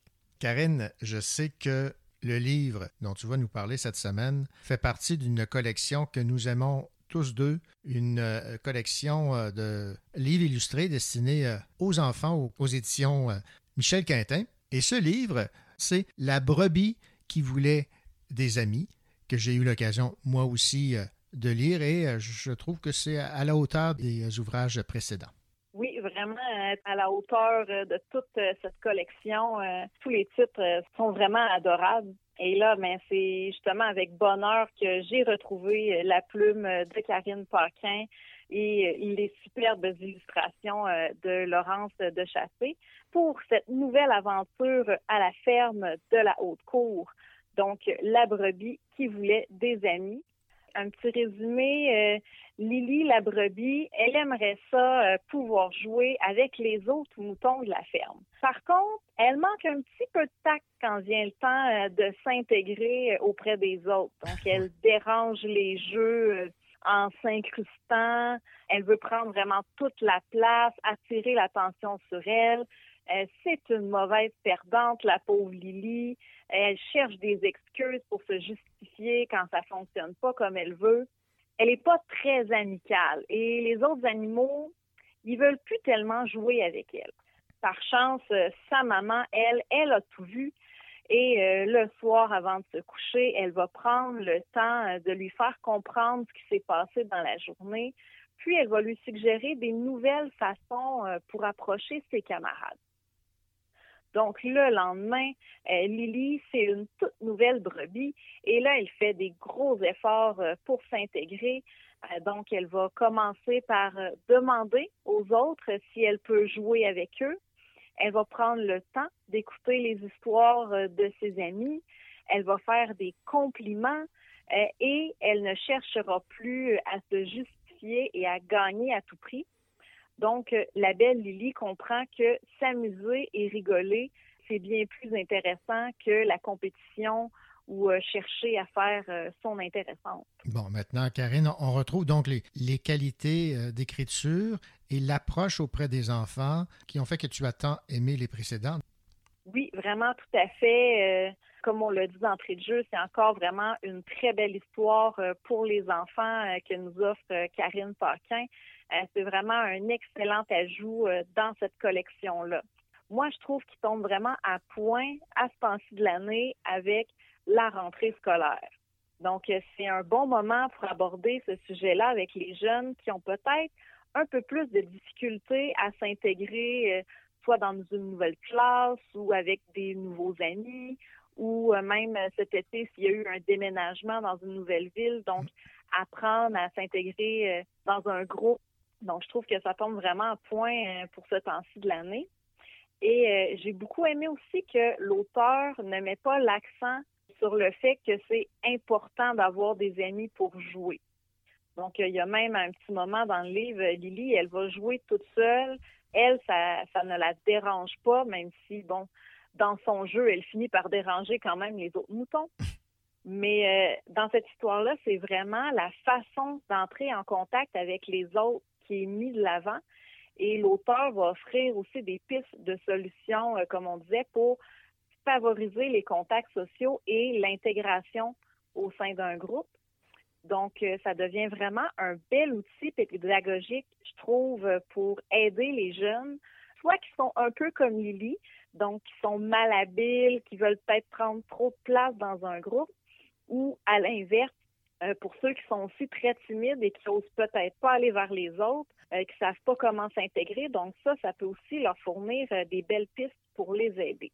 Donc, encore une fois, mais on a vraiment un superbe album jeunesse avec un texte qui est drôle, qui est réfléchi. Et bon, les illustrations sont encore magnifiques. Donc, c'est un gros plus pour rendre cet album-là intéressant pour les petits, mais aussi pour les plus grands.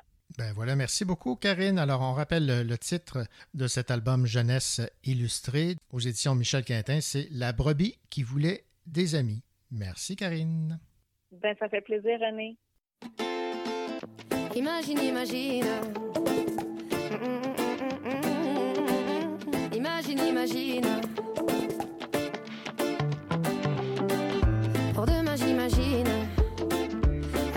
Un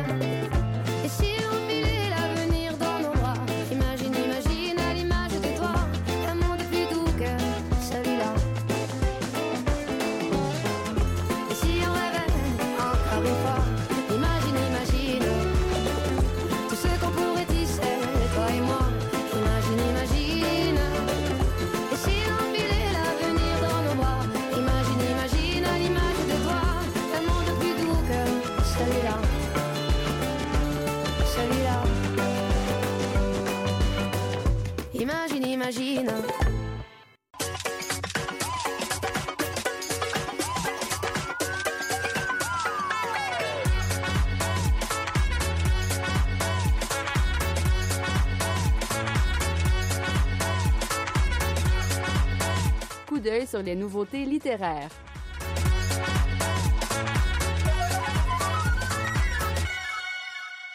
La vie poème est une célébration de la parole poétique. Quête de lumière, d'amour et de silence, c'est ainsi que se résume le recueil de poésie La vie poème, publié chez Mémoire d'un crier. Écoutons son éditrice Yara El Radban.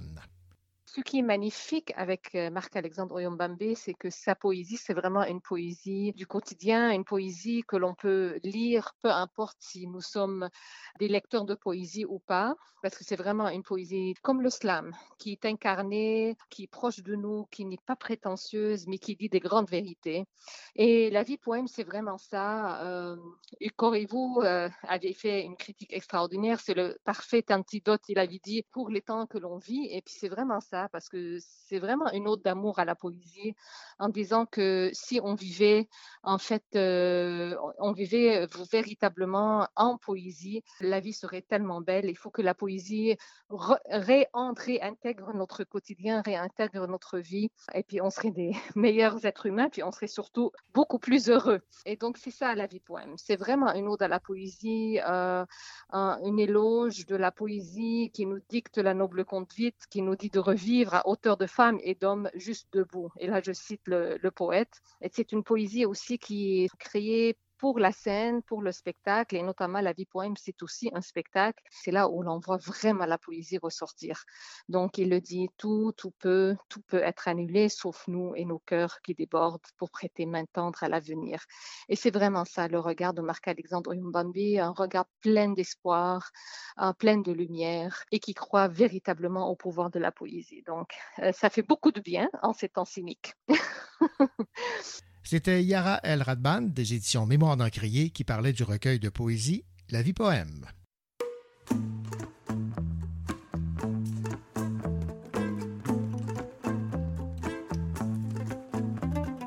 Minouche, ma minouche, pourquoi tu te fâches? Ne prends pas la mouche, ma jolie peau de vache.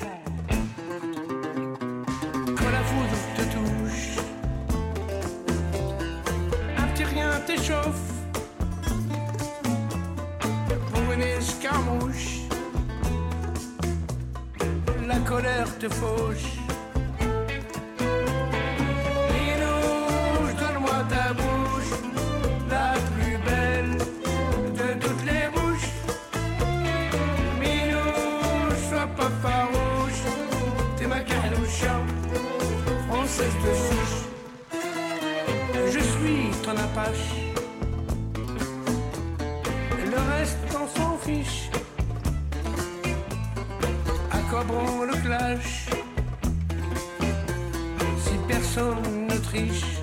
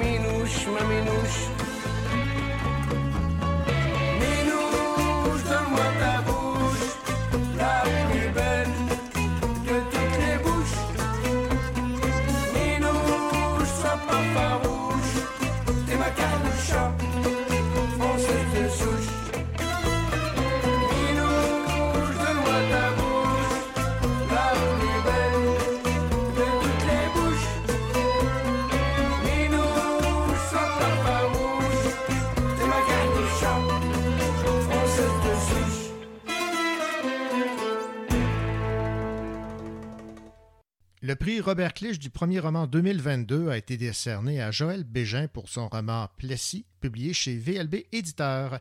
Le roman Plessis fait référence à Maurice Duplessis. L'intrigue se passe en 1959, au moment de la mort du premier ministre à Shefferville. Un policier de Trois-Rivières est appelé à enquêter sur les circonstances du décès du premier ministre du Québec. Maurice Duplessis est-il mort de façon naturelle? La question semble se poser. Ce roman est en quelque sorte un faux roman policier dans un faux roman historique. Ah, c'est ma façon de le présenter. Bonjour, Joël Bégin. Bonjour, René. Est-ce que vous êtes d'accord avec ma description ou comment vous décrivez-vous votre roman?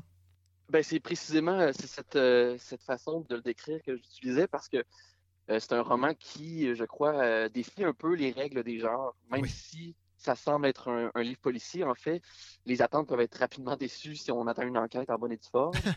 Même chose si on attend un, bon roman historique qui, euh, qui se veut le plus fidèle possible aux, faits historiques. Ben, il y en a plein de faits historiques qui sont avérés, mais en même temps, il y a un jeu, euh, un jeu très grande liberté que je me suis permise avec ces faits-là. Oui, bon, moi, j'ai lu votre euh, roman avec euh, le plus grand des plaisirs. Je m'intéresse beaucoup à, l'histoire. Je lis beaucoup de romans policiers, donc j'ai été euh, servi de, deux façons. Mais des ah fois, on se demande ce qui est vrai, ce qui est faux. C'était votre intention?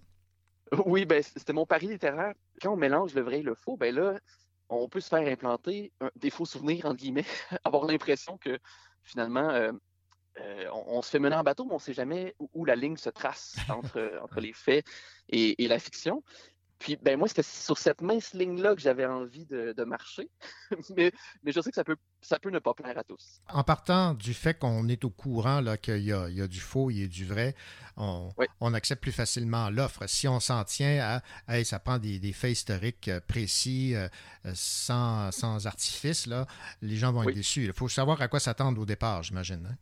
Oui, puis euh, je pense que le ton est donné dès le départ. Oui, vous me direz si je me trompe, mais euh, je pense Duplessis de façon un peu révérencieuse. Déjà, le lecteur ou la lectrice qui lit le premier chapitre devrait avoir une idée de où on s'en va et que ce ne sera pas tout à fait sérieux, ce livre. Oui, effectivement. alors, vous vous promenez, comme je le mentionnais, entre le vrai et le faux. Est-ce que ça vous donne plus de, liberté d'écriture?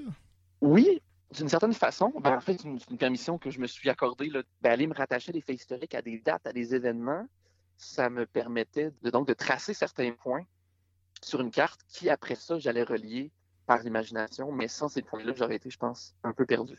Bon, vous explorez également les fameux oui-dire. Est-ce qu'il y en avait réellement des oui-dire quant au euh, décès de Maurice Duplessis? À sa mort, à connaissance, il y a eu des rumeurs. J'ai entendu qu'il y avait des, euh, des rumeurs, mais j'en ai pas sous la main. Donc, je les ai toutes inventées. Euh, ce qui n'est pas le cas, par exemple, pour Daniel Johnson, qui est mort en 68, neuf ans plus tard, à Manic. Euh, là, il y a des rumeurs plus substantielles sur, l'assassinat, par exemple, de, Daniel Johnson, mais à ma connaissance, il n'y en a pas de sérieuses et fondées euh, pour Maurice Duplessis. Il faut dire que Maurice Duplessis avait beaucoup d'ennemis, donc l'idée d'un complot peut tenir la route, là. Oui, ben c'est en lisant les biographies que je me disais, mon Dieu, ce, monsieur n'avait pas d'amis, en fait. il n'avait que, des ennemis euh, partout. Euh, même ses rapports avec l'Église, on dit qu'ils étaient main dans la main, c'était pas si simple que ça. Euh, il y avait des, gens qui le traînaient en cours pour toutes sortes de raisons, du point de vue personnel, du point de vue politique. Euh, il y avait une opposition aussi qui commençait à se manifester de façon plus importante à cette époque-là. Donc, on sentait vers la fin des années 50 que le, temps était peut-être compté pour, euh, pour la politique, du moins, de mmh. Maurice Duplessis. Maintenant, pour sa personne, ben, c'est ça le jeu que, je trouvais intéressant entre la grande noirceur, la fin de la grande noirceur, la fin d'un régime politique, mais la fin d'un homme en même temps. Donc, jouer sur ces deux tableaux de, la biographie personnelle du premier ministre et en même temps de, voir la transformation d'une époque à travers lui. Bon, parlons maintenant de ce fameux Paul-Émile Gingras, ce jeune policier euh, trifluvien, pas spécialement doué, pas vraiment intéressé à être enquêteur, euh, qui est euh, choisi par son grand-oncle, Joe Day, ministre de la colonisation et bras droit de Maurice Duplessis, pour faire cette tâche, pour démêler est-ce que effectivement Maurice Duplessis est mort de façon naturelle? Parlez-moi donc de ce personnage central qui est pour le moins malhabile. oui, belle façon de le décrire. Euh, c'est un personnage qui s'est esquissé euh, au fur et à mesure que, j'écrivais. Euh, c'est-à-dire qu'à la base, ça me prenait un personnage qui se faisait un peu tout expliquer. c'est un personnage un peu fonctionnel qui, faisait parler les gens. Donc, un enquêteur, ça, fait parler les gens. Puis là, ben, ces gens-là, c'est des, des, figures généralement historiques du Québec. On a Pierre Laporte, on a René Chaloux, on a euh, même le, le, garde du corps de Duplessis. Là, bien sûr, j'avais peu d'informations sur lui, mais je le fais parler beaucoup sur, sur l'entourage de Duplessis, puis bon, les magouilles qui, tournaient autour de lui. Euh, donc, c'est un personnage à la base qui est un peu fonctionnel, qui sert surtout à, faire valoir les autres. Mais éventuellement, je me suis dit, ça, ça lui prend un peu, un peu de chair. Puis cette chair-là, ben, elle m'était venue d'abord spontanément. Il m'était apparu dans le poste de police, un peu déglingué, euh, mal habillé, pas envie d'être là. Il ne sait pas trop pourquoi il est policier. Et là, son histoire a commencé à se dessiner. Pourquoi est-ce qu'il est devenu policier? Ben, son père a eu un accident, il était policier lui-même avant. Il a pris la place de son père, mais un peu reculon parce qu'il ne sait pas trop quoi faire. Donc, c'est un personnage qui, qui, qui, me ressemble un peu au sens où il est indécis, il ne sait pas trop ce qu'il veut, puis il se laisse porter par, euh, par les événements, par les personnes, par la vague. Bien sûr, on a plein de dissemblances aussi.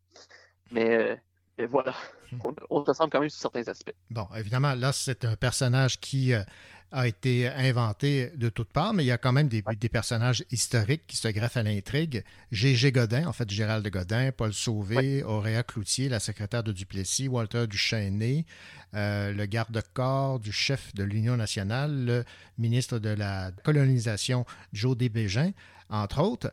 Qu'est-ce qui vous fait le plus plaisir là, de décrire des personnages qui ont réellement existé ou ceux qui sont nés de votre plume? Là? C'est le mélange des deux, en fait, qui rend la, la, la chose euh, intéressante pour l'écrivain. En tout cas, quand, quand moi j'étais en train d'écrire, euh, essayer de s'intéresser à la vie de ces personnes-là. Puis souvent, ben, à part les, les, les, les, grands personnages qui ont une biographie à eux, comme Duplessis, ben là, il faut aller grappiller des informations sur, sur justement, par exemple, Auréa Cloutier, sa secrétaire. Ben, elle est toujours là, un peu dans l'ombre, mais, mais personnellement, je ne savais pas trop qui elle était, d'où elle venait, puis avec certaines recherches, j'ai pu découvrir bon, qu'elle était née au Michigan, puis ça implique le, tout l'exode des Canadiens français. Puis, bon, alors quand on commence à faire ces recherches-là, la, la, difficulté, c'est pas tant de, de, de, de, trouver des informations à un moment donné, c'est de s'arrêter, puis, de pouvoir ramasser ça en un tout qui se veut cohérent. Mais un, un coup qu'on a mis ça de, de l'avant, ben, enrichir ça par de la fiction puis des interactions qui sont inventées, ben là, c'est là que la liberté du, euh, de l'écrivain euh, embarque puis qu'on peut, on peut s'amuser avec ça. Ben, tellement. Et parlez-moi de la langue vivante euh, qu'on retrouve là, dans les dialogues de ce roman Plessis. Alors, euh, d'abord, c'est la langue de ma grand-mère à laquelle j'ai essayé de rendre justice euh, dans ce texte-là. Ma grand-mère qui euh, habite à Saint-Raphaël de Bellechasse, donc dans un, un, petit village d'où vient ma mère. Et, et c'est donc la langue du, du peuple, entre guillemets, d'une certaine époque. C'est aussi la langue de Gérald Godin qu'il a lui-même mis de l'avant dans ses poèmes, euh, dans ses livres. Euh, une langue dont elle est fière d'une façon. Hein. Elle, elle, est souvent malmenée, cette langue-là québécoise. On a un certain complexe par rapport à notre propre langue. Puis toute l'idée du joual, de la rendre euh, visible mmh. aussi sur les planches de théâtre, dans les pièces, euh, dans, dans, dans, le roman, dans, dans la poésie, ben, c'était aussi de se réapproprier cette langue-là qui est la nôtre, puis je voulais. En fait, c'est ce qui est venu naturellement pour moi, c'est le niveau de langage qui me, qui me sied le mieux, je crois. Et dernière question, Joël Bégin, ça m'a fait beaucoup rire. Dans Plessis, les tentatives répétées des chips Yum Yum de déclasser les chips euh, Duchesse. Ça, est-ce que oui. vous, euh, vous saviez que ça jouait aussi dur dans le domaine des croustilles? Euh, je vous raconte l'anecdote. En fait, j'ai vu au, au détour d'une ligne dans une biographie de Duplessis que le, le, chef de la sûreté provinciale à l'époque était aussi le propriétaire des chips Duchesse et qu'il fallait vraiment que, que les, les, les, dépanneurs, pour pas avoir de problème, tiennent ces chips-là. Et en même temps, à un moment donné, conduit, puis je vois un camion de chips Yum Yum, et, et, le slogan sur le camion, c'était euh, dans les patates depuis 1959. 1959 est l'année où Duplessis est mort. Ouais, ouais. Et là, ben, faisant quelques recherches, les chips Yum Yum ont été euh, fondés en 59 à Warwick, puis là, tout se mettait en place de façon complètement naturelle, avec une espèce de trame narrative euh, un peu secondaire, parallèle, qui passe par Warwick. Et, et ça faisait juste euh, enrichir l'univers que de faire une espèce de pseudo-guerre entre ouais. les tenants de, de compagnies de chips. Et Yum Yum existe encore. Oui, tout à fait. Joël Bégin, merci beaucoup pour euh, cette entrevue. Bravo donc pour ce, ce premier euh, roman qui a remporté merci. le prix euh, Robert Clich. Merci.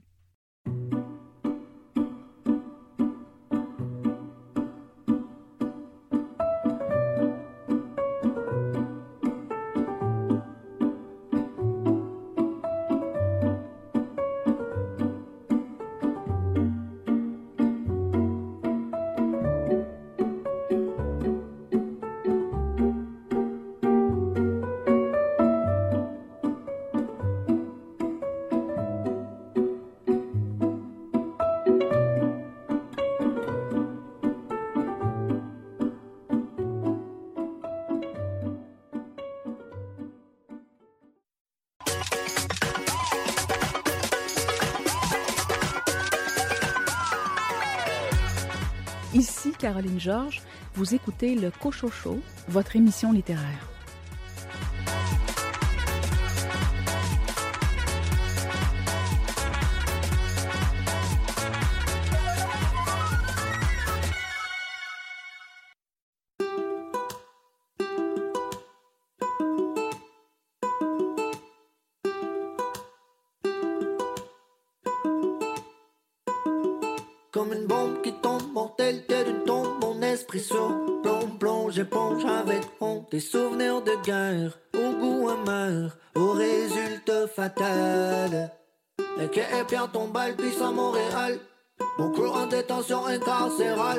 Change. Je suis toujours aussi malade.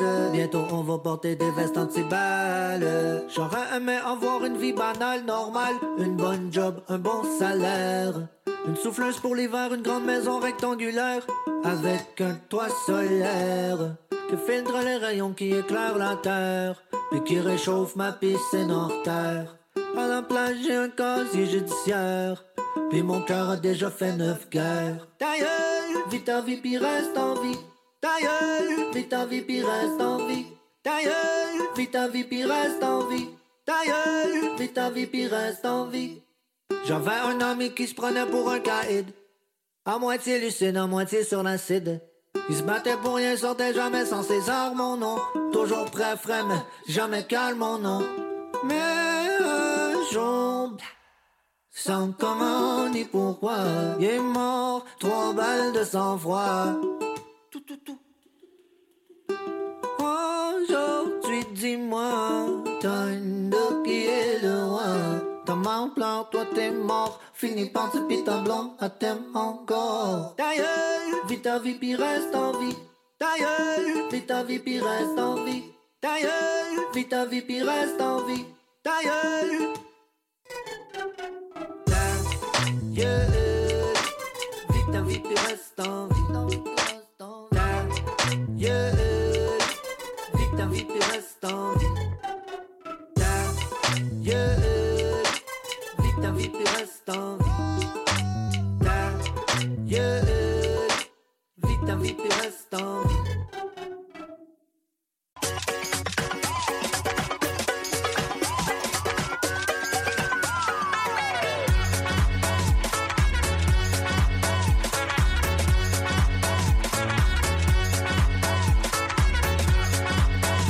Coup sur les nouveautés littéraires.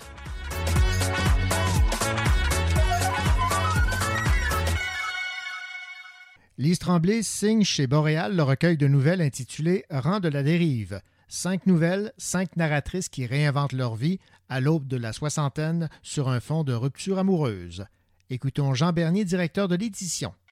C'est du grand Lise Tremblay, c'est-à-dire que Cœur sensible s'abstenir, c'est cinq nouvelles, mais qui tournent toujours autour des mêmes thèmes, très peu de thèmes, mais qui sont vraiment euh, exploités euh, euh, et explorés à fond par Lise Tremblay. Dans les cinq nouvelles, c'est des femmes, des femmes narratrices, et chacune de ces femmes arrive dans ce qu'on appelle communément la vieillesse.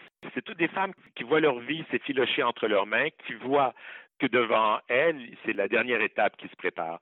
Et ces cinq femmes également qui se retrouvent seules, en rupture d'amour, en rupture d'une relation amoureuse, et donc face à une certaine vérité. Et, la prémisse est très noire et très sombre. Et, aussi, il y a l'œil et la plume impitoyable de Lise Tremblay qui nous amène dans des endroits qui ne sont pas toujours confortables euh, à cause de la lucidité des personnages, à cause de cette façon avec un extrême courage dont elles abordent aussi bien euh, la perspective de la vieillesse, donc de la mort et la solitude. Mais étonnamment, c'est un livre qui se termine avec une lumière absolument indéniable parce que dire vieillesse, dire la mort qui s'approche, c'est aussi une forme de libération de toutes sortes de choses, de toutes sortes de pressions sociales, de réussite, euh, d'attente des gens qui nous entourent. Et la solitude aussi, c'est sans doute une grande crainte que tout le monde a, mais c'est également une promesse de libération, de liberté. Donc, à partir de cette analyse absolument impitoyable de cinq destins de femmes, qui se retrouvent devant des choses euh, immense et inévitable, il y a comme une leçon de sérénité qui s'en dégage parce que chacune arrive à cette étape où, paradoxalement, c'est la liberté aussi d'arriver au terme d'une vie, d'avoir franchi le terme d'une relation. Donc, euh, vraiment, euh, cette analyse très, très fine, de, et c'est vraiment une, une optique féminine, c'est-à-dire comment les femmes, avec la place qu'on leur donne dans la société et dans les relations amoureuses, peuvent vivre ce genre d'échéance et comment il y a cette lumière qui, qui quand même qui inondent leur vie euh, devant cette libération de tout. Mais c'est c'est pas triste, c'est terrible d'une certaine manière par le constat, mais c'est quand même un livre très lumineux euh, à cause de la franchise. Quand, quand on voit les choses en face, quand on les nomme de façon précise, il ne peut pas faire autrement que d'en surgir de la lumière. Vous écoutiez Jean Bernier, directeur de l'édition chez Boréal, présenter le recueil de nouvelles de Lise Tremblay, Rang de la dérive. Bonjour, ici Richard Mignot. Dans quelques instants, je vais vous parler d'un livre assez particulier, La cité des nuages et des oiseaux d'Anthony Doerr. À bientôt.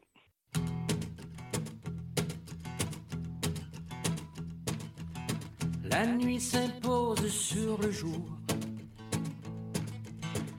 Sur ma grande infortune, car mon cœur, quand vient la lune, se trouve seul devant lui-même, comme le vent s'amusait. Je ne suis pas sans regret. Pourquoi faut-il que l'amertume ne s'en tienne pas qu'aux agrumes? Mon lit est comme un désert, un désarroi que je souhaite temporaire. La vie est un court voyage où je ne crains que mon courage jour après jour. Je poursuis mon bonheur.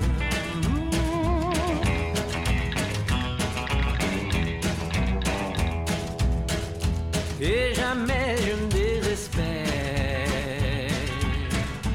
de trouver sur mon chemin quelque chose de malin, un peu d'amour, un peu de vin et quelques jolis lendemains. J'aimerais ne plus jamais trop m'en faire sur l'inutile. Et quand la nuit reviendrait, garder mon sang-froid bien frais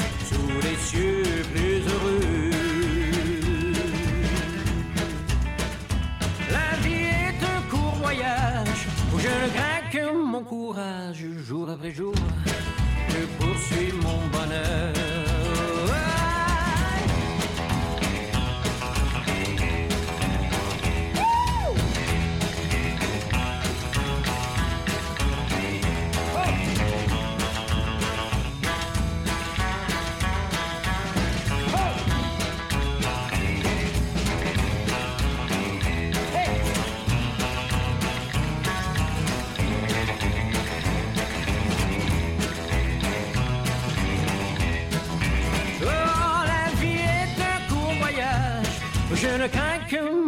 Courage jour après jour.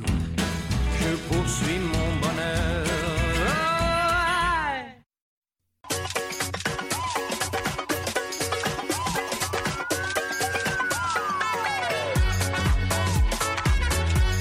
Le crime ne paie pas, mais il plaît à Richard Mignot.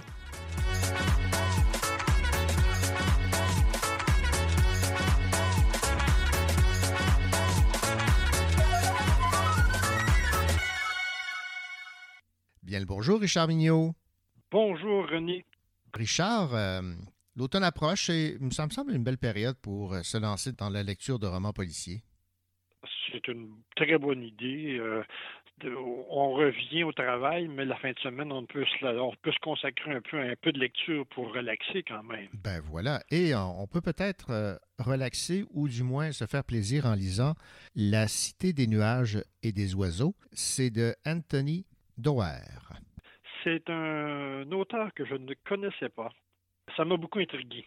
Vous savez, les bandeaux rouges qui ornent les nouveautés sont souvent de la poudre aux yeux Ouais. pour épater la galerie. On attire les regards, euh, ça nous amène à acheter le livre car on se dit, euh, c'est sur ces bandeaux-là, c'est écrit, euh, c'est le livre de votre vie ou encore ce livre est le meilleur jamais écrit Ouais, ouais. et que plus rien ne sera publié de meilleur. on voit souvent ça. Hein? Ouais. Ah, J'allais même oublier les fameux blurbs. Vous connaissez ça, les blurbs? Ah, rappelez-moi, c'est quoi déjà? Ce sont des phrases chocs dites par un autre auteur pour vanter le livre qu'il a peut-être lu Ah, ou ça s'appelle comme ça, OK. Ah, ouais, oui, c'est un blurb. OK. Quand même un très beau mot qui se prononce assez, assez mal. En tout cas, je sais pas vous, mais moi, ça m'inspire pas toujours confiance. Non, Je moi non crois plus. pas toujours ces bandeaux rouges sur parole. OK. Alors, le dernier roman d'Anthony Doerr, La Cité des nuages et des oiseaux, était donc orné de ce fameux bandeau rouge avec rien de moins que le mot chef-d'œuvre. Oh. Oh, nouveau roman après l'immense succès de Toute la lumière que nous ne pouvons voir, qui avait gagné le prix Pulitzer en 2015. Est-ce qu'on voulait cacher derrière ce bandeau un roman de moindre qualité? Eh bien, la réponse est non. Ce roman d'Anthony Doerr est tout simplement génial et le titre de ce chef-d'œuvre me semble, selon moi, bien mérité. Voici donc l'introduction, la partie la plus facile. Je l'ai faite, là, je vous introduis le roman. Maintenant, la partie la plus difficile, essayez de résumer ce roman-là de presque 770 pages. D'accord. Eh oui, foisonnant, touffu, avec une galerie de personnages impressionnante et qui se passe sur plusieurs époques, sans oublier que dans ces époques et ces personnages trône au centre de toutes ces histoires un livre dans un livre. À moi de démêler tout cela maintenant, on va procéder par ordre chronologique, ça va être peut-être plus simple. D'accord. 15e siècle, ça commence loin. Omeir est aux portes de Constantinople pour attaquer la ville avec le sultan en 1453. Ils ont transporté un énorme canon. Omeir a un visage un peu difforme à cause d'une fente qui coupe en deux sa lèvre jusqu'à la base de son nez. Donc, il n'est pas très joli à regarder. À cause de cette laideur-là, il est rejeté partout, par tout le monde. Donc, il essaie de se cacher. Et euh, comme il travaille, il a deux bœufs qui tirent des charrettes pleines de poudre pour les canons. Donc, euh, il se cache beaucoup. Dans Constantinople, Anna, une jeune orpheline, elle travaille et vit dans un atelier de broderie dans la ville de Constantinople elle-même. Ils entendent le bruit un peu de la guerre qui approche, mais euh, elle prend soin de sa sœur Maria, très malade. Anna apprend à lire avec un vieux professeur qui s'appelle Licinius. Elle apprend à lire en cachette parce qu'elle n'est pas supposée savoir lire. Mais en même temps, elle a une activité un peu parallèle. Elle vend des codex, des vieux livres qu'elle a dérobés dans un prieuré abandonné dans sa ville. Elle a conservé cependant un petit codex en peau de chèvre qui semble contenir une histoire écrite par Diogène, l'histoire d'un berger qui s'est transformé en âne, en poisson, et qui se retrouve maintenant dans le ventre d'un léviathan. Le berger s'appelle Éton. Bien drôle de nom, mais c'est étonnant quand même. Évidemment, comme dans les films, on sent que ces deux personnages-là courent l'un vers l'autre, les bras ouverts pour un amour éternel. Évidemment, comme dans les films, ça se passe pas nécessairement comme ça. Changeons de période maintenant. On s'en va en 1940. Zeno, dans les années 1940, vit très pauvrement avec son père dans une petite ville de l'Idaho. La ville s'appelle Lakeport. Les États-Unis entrent en guerre et le papa devient alors soldat. Le père meurt et le petit est adopté par une dame qui n'a pas d'enfant. Devenu lui-même soldat, pendant la guerre de Corée, il rencontre le vice-caporal Rex Browning qui l'initie au grec ancien. Une relation amicale vient de naître et une passion pour les livres et la traduction du grec ancien. Allons un peu plus loin, en l'an 2000. Seymour Stulman. Il vit avec sa mère. La mère vient d'hériter d'une petite maison à l'orée d'un bois. Souffrant probablement d'un trouble de l'intégration sensorielle, le petit Seymour n'entre pas en relation avec les autres facilement et doit s'isoler avec un casque coupant les sons. Dans la forêt qui borde le terrain de la petite maison, il se prend d'affection pour une chouette et lui donne le nom d'ami fidèle. Quand un projet de développement vient raser la forêt pour y construire des maisons, un plan de vengeance surgit dans son cerveau. On assiste à la naissance d'un nouvel éco-terroriste. Faisons maintenant un saut dans le temps. Constance, une jeune fille de 14 ans, vit dans une immense navette spatiale qui vole vers une autre planète équivalente à la Terre. Ça fait 60 ans qu'ils sont partis et la navette devrait prendre plus de 450 ans avant de se rendre à destination. Évidemment, Constance est née dans la navette. Au centre de cette navette, un ordinateur géant, Sibyl, un ordinateur très performant qui gère tout ce qui se passe. Il pilote l'aéronef, l'alternance des jours et des nuits, s'occupe des besoins vitaux de chaque passager. Les habitants de la navette ont accès à une bibliothèque bien particulière qui répond à tous leurs besoins. Donc, dans moins de 400 ans, ce seront leurs descendants, une dizaine de générations à peu près, qui pourront commencer une nouvelle vie sur une planète toute neuve, pas encore polluée. Donc, vous vous rendez compte que ces gens-là qui habitent l'aéronef ne verront jamais le bout de leur voyage. Enfin, il y a un autre personnage central du roman. C'est un petit roman, 24 folios, donc 24 pages coupées, hum, pliées, racontant une histoire loufoque écrite par Diogène pour amuser sa nièce. L'histoire d'un berger insatisfait de sa vie qui part à l'aventure pour découvrir la cité des nuages et des oiseaux. Voilà le titre qui apparaît. Il sera transformé en âne, en poisson, en corbeau, avant de se retrouver enfin au bout de son aventure. Évidemment, vous aurez compris que tous ces personnages-là et toutes ces époques-là se retrouveront autour d'un lien quelconque que je vous laisserai découvrir à votre lecture. Cependant, quelle que soit l'époque ou le personnage, la Cité des nuages et des oiseaux est une formidable ode à la lecture et au livre. Ça devrait tous nous plaire. Il faut dire une chose, la lecture de ce roman n'est quand même pas facile. Dès le début, nous sommes un peu déstabilisés. On se demande où on veut nous amener, puis, au fur et à mesure de notre lecture, page par page, on découvre des fils que l'on attache pas encore complètement rassuré, mais avec une maîtrise de plus en plus assurée. On passe à une époque à l'autre, d'un personnage à l'autre, avec un plaisir grandissant, même en appréciant certains retours en arrière qui auraient pu nous déstabiliser un peu. Puis, à la moitié du roman, comme par magie, nous voilà avec une aisance de lecture, une compréhension du cheminement de l'auteur et de la découverte de tout le génie de celui-ci. Tout s'éclaire, on ralentit la lecture parce qu'on ne veut pas terminer le roman. Puis en même temps, on est pressé de lire pour connaître toutes les finales de chacun des personnages et la conclusion du roman. Voilà l'indice d'un roman très réussi.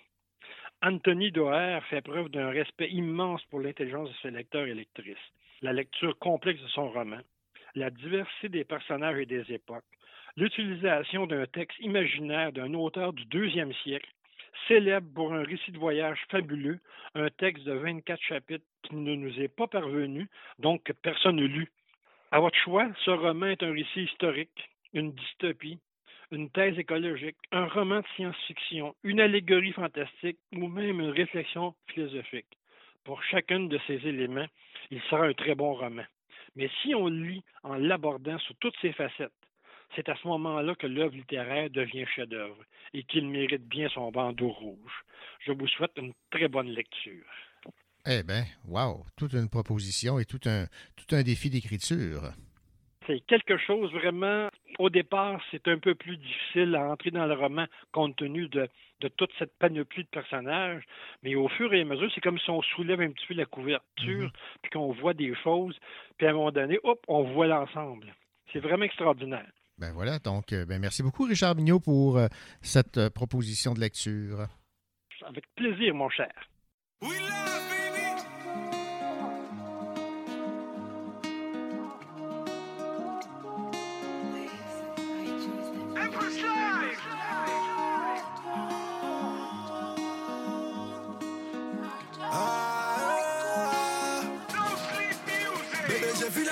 civile, j'ai vu des gens qui meurent.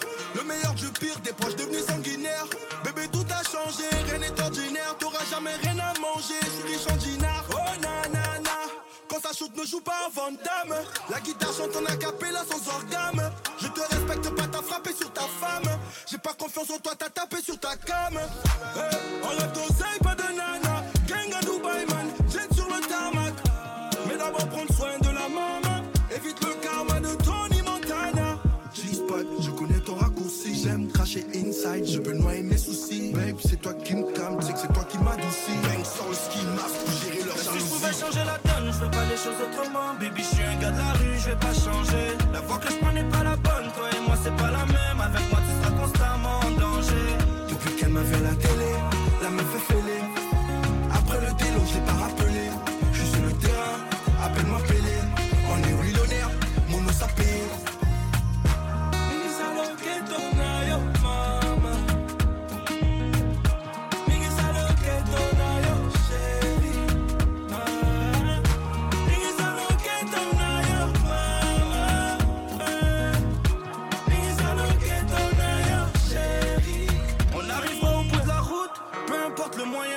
Y'a pas grand chose, j'ai pas la tête d'honnête citoyen. J'ai pas la sauce, j'ai la soupe, elle est tombée pour le parrain. Tu veux un scoop, ton ex et moi c'est pas pareil. Laisse tomber l'histoire d'une vie, baby girl, j'ai pas le temps.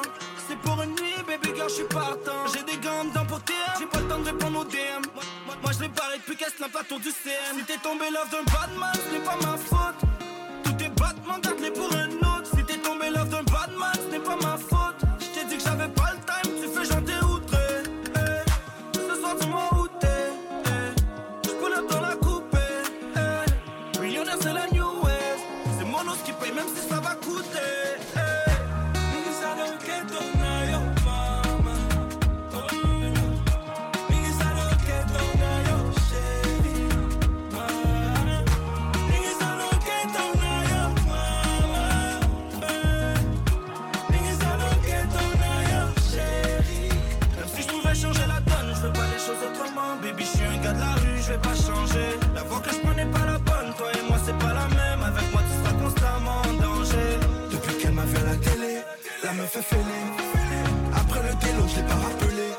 sur le terrain.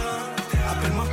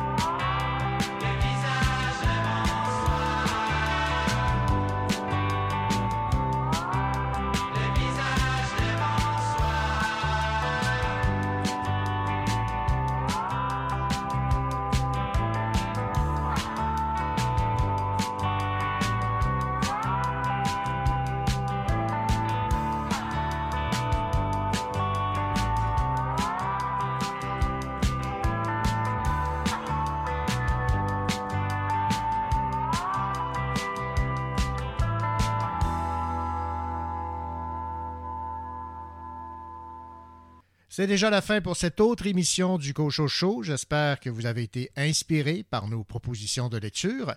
La semaine prochaine, nous aurons une entrevue avec Françoise de Lucas à propos de son magnifique roman La jeune fille à la tresse, paru chez Marchand de Feuilles. Alors d'ici là, je vous souhaite la plus belle des semaines et surtout les plus belles lectures.